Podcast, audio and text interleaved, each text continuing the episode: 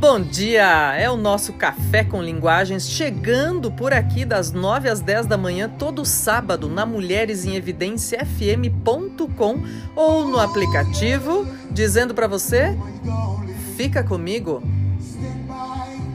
Olha só, toma seu café de sábado de manhã comigo, reflete sobre os conteúdos, as abordagens, as possibilidades de fechar a semana com alegria, fazendo um balanço benéfico e também de projetar a próxima semana, pensando nos nossos temas, nos obstáculos, nas coisas boas, nos sucessos e naquilo que a gente precisa reavaliar para nossa vida o tempo todo. O que, que é importante? Olha lá, Ah, que legal que a gente esteja sempre uns pelos outros, uns com os outros, uns para os outros, principalmente no tempo que estamos vivendo neste ano. Sabe que o café com linguagens, eu sempre espero que ele aconteça, né, todos os sábados. Faço com carinho, dedicação, pesquisa, cuidado na escolha dos melhores conteúdos sobre aqueles temas que são de discussões atemporais, de atualidades circunstâncias que a gente precisa colocar, ou que é muito importante que a gente coloque como pontos de reflexão na nossa vida e que a gente possa dizer juntos o quê? Olha lá. Stand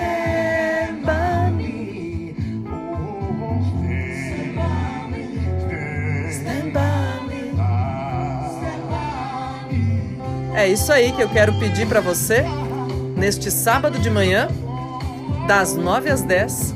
Fica comigo, toma seu cafezinho, me faz companhia. Se não é agora, no sábado de manhã, que você está me acompanhando aqui, aproveita, toma seu cafezinho também. A gente tá no Spotify, tá no YouTube, em outros horários da semana, quaisquer horários que você escolha para ouvir de novo ou para ouvir se você perdeu nosso encontro semanal e se você quer compartilhar com alguém.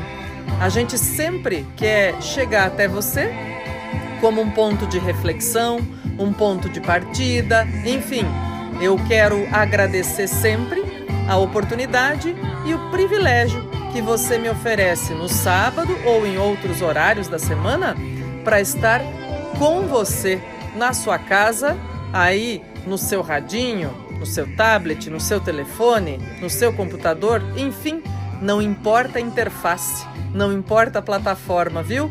O que importa é a gente estar sempre dispostos a andar e fazer uns pelos outros, uns com os outros e uns para os outros. E é por isso que o Café com Linguagens é para trazer energia boa, ideias inovadoras que renovam a nossa percepção sobre os fatos e sempre estimular uh, você a ser curioso, né? Curioso, curiosa e a entender por outras possibilidades ou por outros caminhos temas que a gente discute o tempo todo ou que nunca discute também, mas que são necessários. E olha só, nesta semana, então eu dizia, hoje é 31 de outubro. Nessa nossa edição de Café com Linguagens, a gente tem muita coisa especial. É o último Café com Linguagens do Outubro Rosa, mês simbólico de saúde da mulher, de cuidados com a saúde feminina. Eu pedi em todos os programas que todas as mulheres olhassem para si e olhassem para as outras mulheres à sua volta. Pedi que os homens também cuidassem e ajudassem a cuidar no sentido mais amplo das mulheres à sua volta. Então, é um momento muito oportuno para a gente reiterar, dizendo: olha, Tá acabando o mês de outubro, né? É hoje. Hoje é 31 de outubro, acaba o Outubro Rosa, o mês simbólico da saúde feminina, para começar o mês simbólico da saúde masculina amanhã. É o Novembro Azul e a gente vai falar disso muito. Vai falar das mulheres para cuidarem dos homens à sua volta, vai falar dos homens para não terem vergonha, nem receio, nem resguardo de cuidarem da própria saúde, viu? E assim a gente faz uma sociedade mais equilibrada, que cuida da saúde física e mental. Coisa muito cara, rara e importante na contemporaneidade, viu, pessoal? Bom, e se eu quero pedir para vocês? Aí, estarem comigo, ficarem comigo nesta manhã, porque hoje eu já anunciei nas redes sociais, a gente postou aí no Instagram, arroba Mulheres em Evidência FM. Fica comigo, fica comigo. Postei também no meu Instagram, arroba Cleusa Secato, você me encontra lá, pode mandar seu recadinho, sua mensagem, pedir música, pedir tema, porque a gente faz com todo capricho e atenção sempre. E eu postei a chamada dizendo: olha só, tô passando meu cafezinho, vem me acompanhar das 9 às 10 no sábado para a gente refletir sobre o quê? Fica comigo. A gente vai refletir sobre leitura e principalmente leitura no Brasil ou com uma ampliação, uma interface aí de leitura no Brasil. Falando de pesquisas, números, dados, ideias, enfim, o que é que a gente precisa e como é bom melhorar nosso índice de leitura, nossas possibilidades de entendimento de o que significa ler mais, ler melhor e ler com qualidade, viu? Por que, que eu estou falando isso? Porque os percentuais ou os números são frios quando a gente analisa pura e simplesmente. Quando a gente coloca em contexto, é que eles passam a fazer mais sentido sobre leitura e a gente passa a ter interpretações importantíssimas, inclusive e principalmente, de como agir em favor da melhoria do aprendizado da leitura, viu? Para gente grande e gente pequena, para gente que está se alfabetizando e gente já plenamente alfabetizada. Ler é um santo remédio. A leitura cura, a leitura salva. A leitura faz da nossa vida um lugar melhor. E olha só, semana passada a gente falou de Pacto Educativo Global, trabalhou com todos os itens lançados no pacto, entendeu um pouquinho mais como essa discussão, como esse pacto faz todo sentido nesse momento que a gente vive e como é necessário que se fale mais dele, que se trabalhe mais com ele. E também, ampliando essa possibilidade, a gente está hoje aqui falando de leitura, porque no dia 29 de outubro, na última quinta-feira, nós tivemos o Dia Nacional do Livro. E hoje, especialmente, é um dia muito importante. É um dia de aniversário de uma amiga irmã que eu tenho, a Betinha, professora Elizabeth Sanfelice, que eu conheço há mais de 15 anos e olha, é amiga daquelas para gente com o chavão, com o clichê, guardar no peito, guardar no bolso, guardar com carinho na cabeça e no coração, para a vida toda, viu? Obrigada por tudo, Betinha. Um beijo no coração e feliz aniversário. E tem mais aniversário para a gente anunciar aí para frente? Tem, tem mais aniversário. Teve aniversário do Pelé fazendo 80 anos, gente. Aniversário do Vinícius de Moraes, cujo samba da benção foi trazido como intertexto pelo Papa Francisco na encíclica Tutti Fratelli, ou Fratelli Tutti. E tem mais aniversário para projetar para a semana? É a Ana, a Ana Zatar, do programa Cata Comigo, que é minha amigona também, conheço há mais de uma década, também daquelas amigas que a profissão traz para gente e que a gente guarda no coração e na cabeça e sabe que sempre tá, pode contar, pode estar tá junto, na boa, na ruim, e é tudo isso que faz toda a diferença, gente. Olha só, o que, que eu quero pedir a vocês? Próximo bloco? Fica comigo. E depois do nosso intervalo musical, canta, canta, tô de volta. Para dizer o quê? Canta forte, canta alto, que a vida vai melhorar. Será mesmo? É o que a gente quer. É por isso que a gente trabalha, estuda, se dedica, cuida dos outros, cuida de si. Cantem o samba de roda, o samba canção e o samba rasgado. Martinho da Vila lembrando a gente que se pode cantar o samba de roda. Aliás, uma das canções que a gente ouviu agora no nosso intervalo musical é um samba de roda interpretado com todos os elementos que tem direito, inclusive com prato e faca, interpretado no show Ofertório do Caetano Veloso e dos seus filhos. E a outra canção que a gente escutou falava aí de como, metaforicamente, a gente nada pelos sonhos, principalmente com essa ingenuidade bonita, transparente das crianças, né?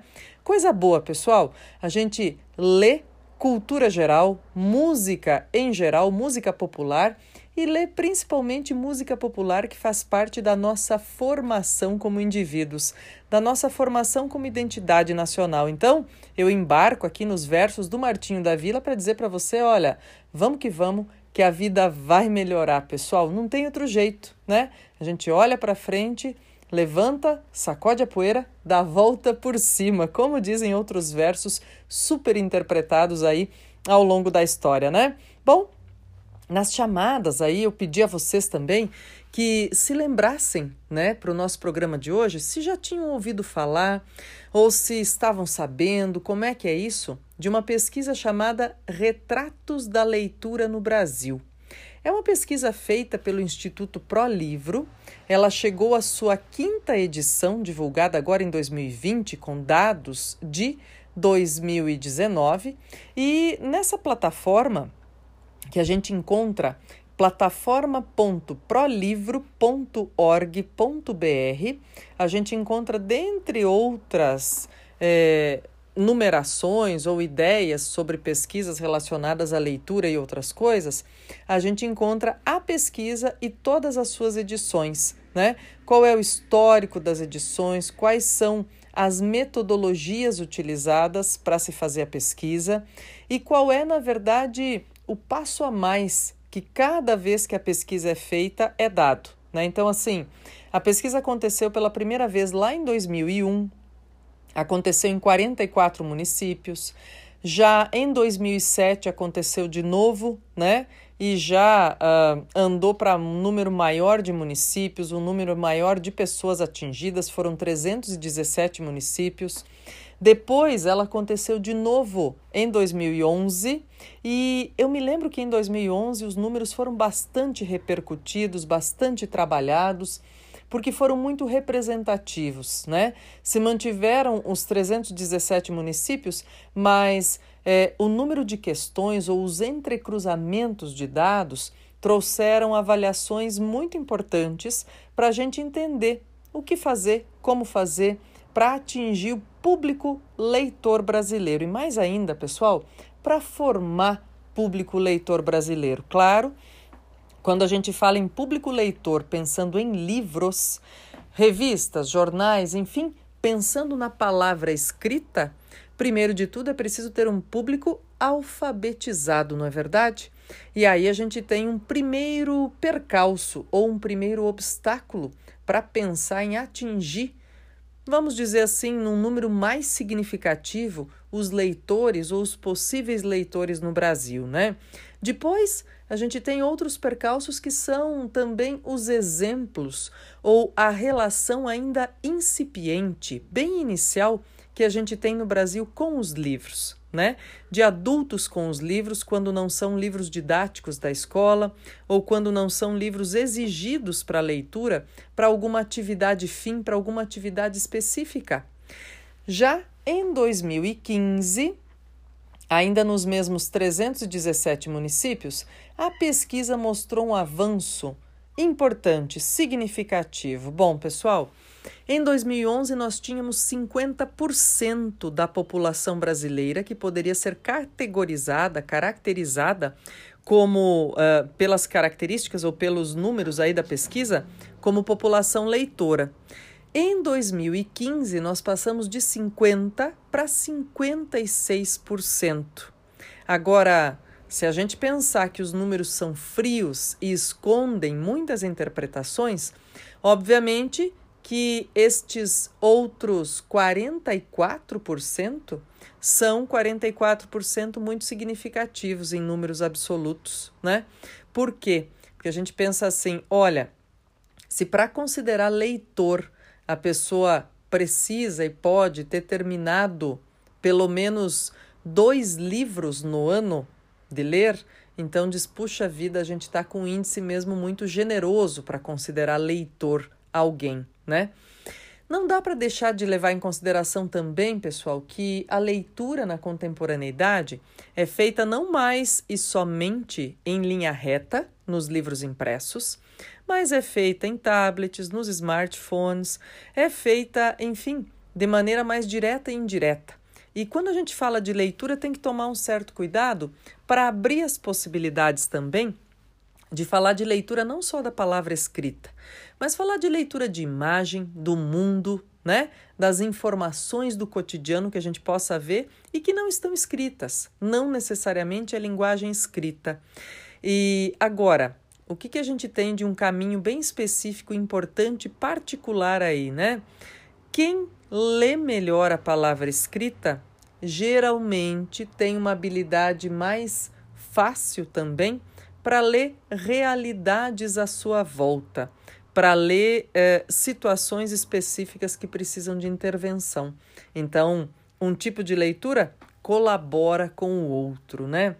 E olha só, em 2019, que foi feita a última ou a mais recente pesquisa, que culminou na quinta edição da Retratos da Leitura no Brasil, a gente teve mais números bem importantes aí, mais divulgações, como, por exemplo, uma ampliação da amostra com inclusão de todas as capitais brasileiras, investigação, perfil do leitor de literatura, livro e outras plataformas. A amostragem foi feita com um público com 5 anos ou mais, sem requisito de escolaridade mínima, e essa amostragem contou com 8.076 participantes em todas as unidades federativas, ou seja, em todos os estados. E isso esteve espalhado, essa pesquisa foi espalhada por 208 municípios. Bem, como a gente fala que os números podem esconder ou mostrar muita coisa daquilo que a gente quer ler, a gente tem um número que aumentou de leitores nas regiões, nas diferentes regiões do país, de 2011 para 2015. Mas os analistas já começam a considerar que essa manutenção do número de leitores de 2015 para 2019 não foi tão legal assim, porque olha só, a gente teve um movimento de retração. Se a gente tinha em 2011 50% da população considerada leitora, em 2015 56%, em 2019, a gente teve uma retração para 52%. Agora, como já escreveu em dado momento num dos seus textos, gente, publicados na sua coluna semanal no Estadão, o historiador Leandro Carnal, e quando ele citava, fazia referência justamente aos números de 2015 ainda, ele disse: olha só, tem que tomar cuidado, por quê? Porque diz. Ah, a ideia do número ter crescido, né, das pessoas lerem mais, né, na época, estarem lendo mais ou menos no Brasil dois livros e meio por ano, ele dizia que, claro, né, quando a gente olha as estatísticas, elas são super escorregadias. Por quê? Porque o raciocínio que ele estabelecia é o seguinte, pessoal, olha só. Quando a gente diz que nós lemos em média no Brasil dois livros e meio por ano, nós não estamos olhando fortemente para outros números, como o que mostra para nós que 30% da população brasileira nunca comprou um livro. E 25% dos que leram alguma coisa fizeram por exigência, né? Porque alguma instituição exigiu ou alguma atividade exigiu, seja da escola, do trabalho, enfim, algum compromisso. Isso é uma pena, né, gente? Por quê? Porque é, soluções passam mesmo pela melhoria na educação, né? Tanto de maior capacidade de compreensão daquilo que se lê, por acesso aos livros, maior número de bibliotecas, doações, expansão de livrarias físicas e online, são questões, claro, muito mais complexas para que a gente crie e mantenha hábitos, né? Mas nessa crônica, inclusive, ou nesse texto argumentativo que o Karnal escreveu, ele escreveu dando conta do como é importante a gente fazer grupos de leitura para humanizar a experiência ou uh, fazer mesmo conjuntos de troca de experiências sobre leitura. Ele chamava esse texto de Livros e Terapia. E é um texto que ele publicou na virada de 2018 para 2019, dizendo: olha, se coloque né, como um compromisso ler um tanto de páginas por semana, mas seja generoso. Comece com poucas e você não precisa se desafiar a ler tantas mais até o final do ano, mas é, deguste o texto, né? Digira as palavras e as informações e as ideias, reconheça as metáforas. E sabe, pessoal, por falar em metáfora, ele faz uma belíssima metáfora aqui no texto que eu vou pedir licença, claro, para interpretar, né, ao historiador para interpretar e para conversar com vocês um pouquinho, porque ele diz o seguinte: olha, quem vai ou o, o retorno né, da Ítaca nunca será o mesmo Ulisses. Como assim? O que, que ele está dizendo? De que pessoa ele está falando? Bom, nós temos a história da fundação da literatura ocidental, pessoal, marcada por dois livros célebres, ou por duas narrativas épicas célebres, que são creditadas ao poeta Homero, ao poeta grego Homero, né? A Ilíada e a Odisseia. A Ilíada conta os dez anos da Guerra de Troia. Na verdade, ela se concentra aí no último ano, mais precisamente, no final da Guerra de Troia. E a Odisseia se concentra nos dez anos de retorno do guerreiro Ulisses ou Odisseu. Ele leva o nome de Odisseu na cultura grega e de Ulisses na cultura romana latina. E eh, esse livro, a Odisseia, narra os próximos dez anos que ele demora para voltar para Ítaca, para a ilha de onde ele veio para guerrear em Troia. E olha que importante, né? Que metáfora linda essa. Quando o Karnal diz o seguinte, que ler é solidão, mas compartilhar a leitura é algo igualmente rico, e diz para nós que, olha, é, como em qualquer história de herói clássica, o retorno à nossa Ítaca nunca trará o mesmo Ulisses que partiu, ele está prenunciando para nós que abrir um livro, ou seja ele impresso, pessoal, ou em qualquer plataforma, né? Fazer, enfim, compartilhar a leitura de uma narrativa, de uma ideia, de um momento, compartilhar uma leitura ou ler na solidão, já que os nossos hábitos de ler é, mudaram muito com o tempo e também a gente lê em voz baixa ou em silêncio, né? Como se costuma dizer há milhares de anos. Olha, a ideia é: quando a gente abre esse livro, quando a gente se dispõe a ler, a gente é um herói como Ulisses saindo da sua ilha, Ítaca, e indo em direção ao desconhecido, indo em direção à aventura, que pode trazer perdas, pode trazer ganhos, pode trazer de tudo.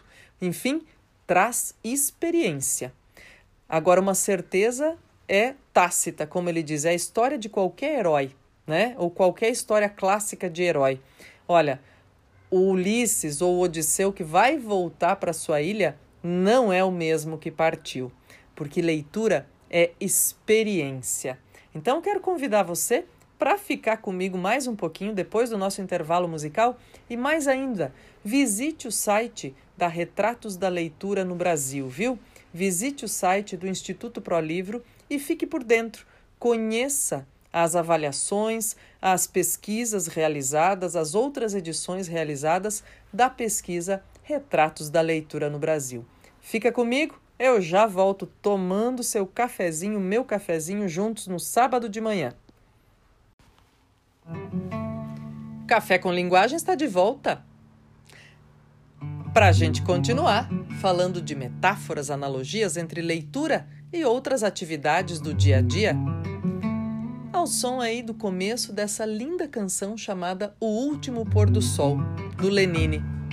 Eu brincava esses dias dizendo: olha, quando Lenine compôs essa canção no começo deste milênio, pôr do sol ainda se escrevia com hífen. Agora, depois da reforma ortográfica de 2009, pôr do sol continua se escrevendo com acento circunflexo no o de pôr, mas não tem mais hífen. Curiosidades. Praia. Olha lá. Misturam com vento No dia que você foi embora, eu fiquei sozinho, saudades do que não foi. E a gente não quer sentir saudades porque não tá na hora ainda. A gente está vivendo o encontro ainda do nosso cafezinho semanal aqui no Café com Linguagens. E eu quero te convidar agora para comparar comigo um pouquinho da estratégia ou daquilo que a gente faz quando lê com aquilo que a gente faz quando corre, por exemplo, viu? E eu quero convidar você para fazer isso junto comigo, pensando agora em algumas ideias que eu vou lançar para você. Olha só, assim mesmo, ó. Correr tem muitas vantagens. Em primeiro lugar, você não precisa de ninguém mais para fazer isso. E não precisa de nenhum equipamento especial. Não precisa ir a nenhum lugar especial para fazê-lo contanto que disponha de um par de tênis de corrida e uma boa pista de rua, ou uma boa rua. Pode continuar correndo enquanto sentir vontade. Bom, é uma bela analogia, pessoal, entre leitura, que se pode fazer solitariamente, inclusive eu brinquei no bloco anterior, né? Que faz milênios que a gente é, muda e transforma o nosso jeito de olhar, de intensificar, de compreender, de associar as coisas. E a leitura é um mecanismo pelo qual a gente pode fazer isso. E mais ainda, a leitura pode ser feita em silêncio, na solidão, mas também pode ser compartilhada. Assim como essas palavras dão essa intenção para a gente de como pode ser feito o treino de corrida. Olha só, de quem é esse trecho que eu acabei de citar, de ler para vocês? É do Haruki Murakami, um escritor japonês cujas obras estão inscritas, sim, na literatura contemporânea da melhor qualidade. E há quem diga já que a Academia Sueca está demorando para dar o prêmio de o prêmio Nobel de Literatura para o Haruki, viu? E esse trecho de texto que eu li está no livro chamado Do que eu falo quando eu falo de corrida. E é mais ou menos o seguinte: são 152 páginas. Aí é uma dica também, uma sugestão, viu? Se você tá faz tempo assim dizendo, nossa, Cleusa, faz tempo que eu não leio nada de fôlego assim que não seja obrigatório para o meu trabalho, para minha atividade educacional ou enfim, para alguma coisa que eu precise ler, né? Esse livro é bem interessante porque ele nos ajuda a mais ou menos ir comparando a nossa atividade física com essa atividade cerebral da leitura. E ele é mais ou menos esse autorrelato também e um autorretrato né, do escritor, porque olha só, lá em 82, o Haruki Murakami decidiu vender o bar de jazz que ele tinha em Tóquio para só escrever. Né? A intenção dele era virar mesmo um escritor, era cuidar da sua literatura. E naquele mesmo período ele começou a correr. Então, claro, né, pessoal, a gente já tem informações suficientes para entender que a atividade física faz com que o nosso cérebro funcione também melhor, seja mais ativado, mais curioso, né, mais criativo. Bem, e aí, um ano depois, olha só o que ele já conseguiu fazer em termos de corrida, pessoal. Ele conseguiu cumprir o percurso de maratona, o trajeto oficial né, da maratona dos 42 quilômetros e tantinho entre Atenas e Maratona na Grécia. Bom, daí ele disse assim: Olha, tô no caminho certo, né? Os anos foram passando, os romances escritos por ele foram ganhando o mundo ele é traduzido hoje em 40 idiomas no mundo todo e é um dos autores mais citados contemporaneamente. E olha, também é um baita maratonista e triatleta. Agora, olha só, a, a influência que o esporte teve na vida dele, sobretudo no texto, tá aí nesse relato, nessa história bem-humorada, sensível, filosófica, reveladora, que é esse livro chamado Do que eu falo quando eu falo de corrida. E olha, para ficar aí então na nossa analogia com o clássico, né? No bloco anterior a gente falou do Ulisses ou Odisseu voltando para casa, demorando 10 anos para voltar da guerra de Troia, que já tinha durado outros 10. Então a gente tem um intervalo aí de entre a partida dele e a chegada, o retorno à sua Ítaca, de 20 anos. E vejam vocês, a gente tem um intervalo aí do Murakami de, se a gente pensar nos nossos, no nosso tempo aqui, desde aquele momento que ele vendeu o bar, a gente tem mais ou menos 40 anos, né? Então, é um processo que ele faz o comparativo e para ficar na mesma ideia que eu disse da analogia com o mundo clássico, vejam vocês, ele vai lá e faz o percurso de maratona entre Atenas e a cidade de Maratona na Grécia. Então, quando a gente fala né, desses pontos que a gente tem como analogia entre a leitura que pode ser socializada, pode ser compartilhada, mas pode ser também um movimento feito sozinho, solitário, e não no sentido negativo da solidão, de uma solidão reflexiva, de autoconhecimento, de uma solidão para se conseguir ficar a sós consigo mesmo, né? É uma coisa importante, é um movimento da contemporaneidade para entender isso e como isso funciona. Olha só, para além dessa, desse compartilhamento de um texto bonito aí que faz esse comparativo com a corrida, eu queria também compartilhar outro texto que é poético demais, é coisa mais linda e vai levar a gente para uma outra reflexão sobre aquele ponto que eu já levantei anteriormente, né? Que para aumentar o número de leitores, para ter um número significativo de gente que lê, que se compraz em ler, que aprende com a leitura e que quer passar adiante essa experiência, a gente precisa ter mais pessoas alfabetizadas, né? E tem um texto, gente, que é muito bonito, chamado é, infância, a infância, da parte da infância do texto Memórias Inventadas, do Manuel de Barros, que morreu com quase 100 anos, pessoal, e escreveu coisas das mais bonitas e poéticas ao longo do século XX no Brasil, né? Então, cronologicamente, Manuel de Barros pertence à geração de 45, né?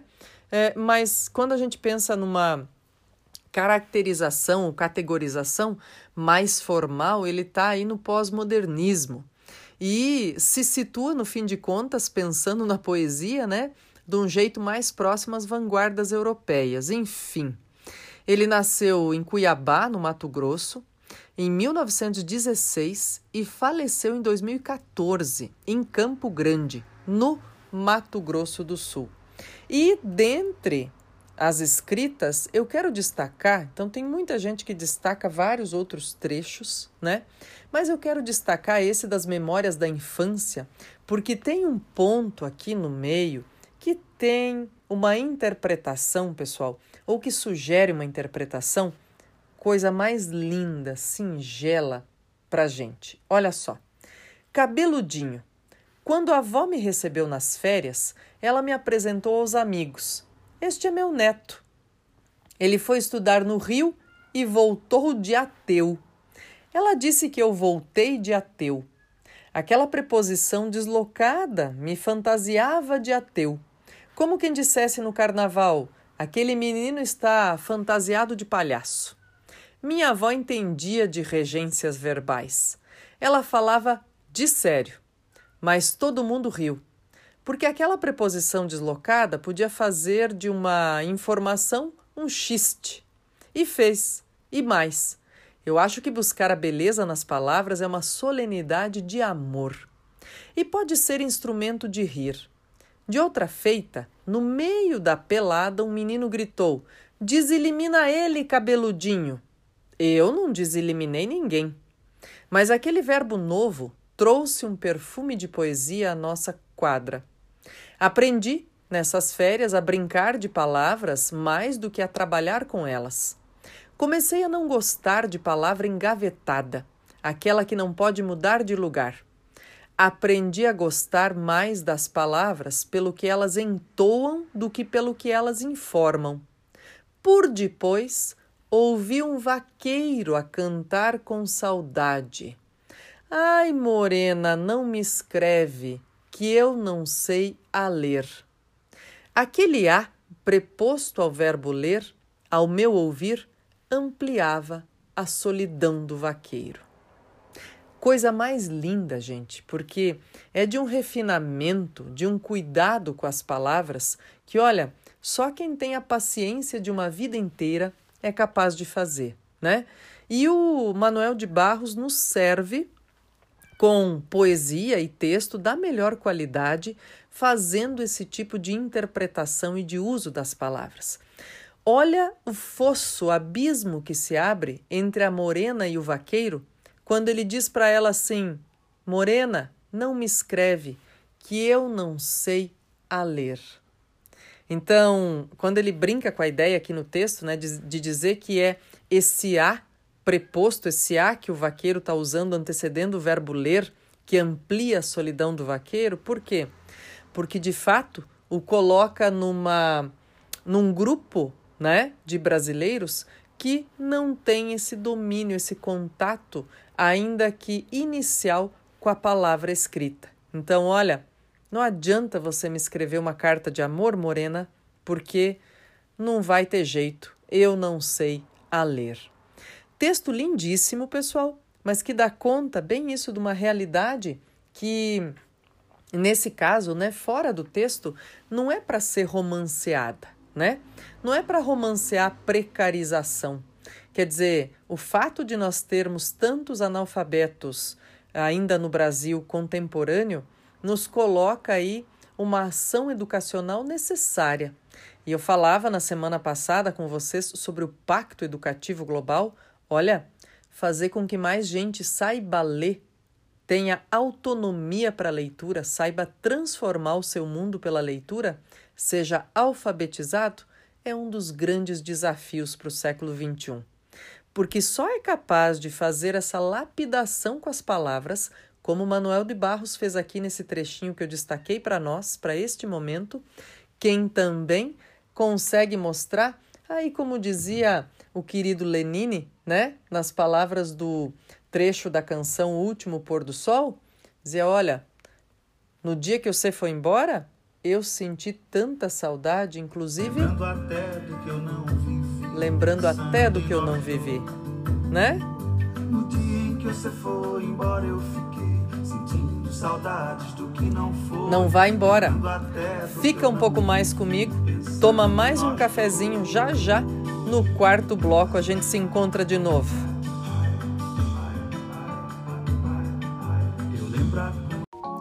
Encheu mais uma vez a sua xícara para compartilhar comigo seu cafezinho de sábado de manhã, eu tô aqui te esperando para a gente fazer mais uma analogia, uma metáfora sobre leitura, sobre aquilo que a leitura pode representar nas nossas vidas, viu?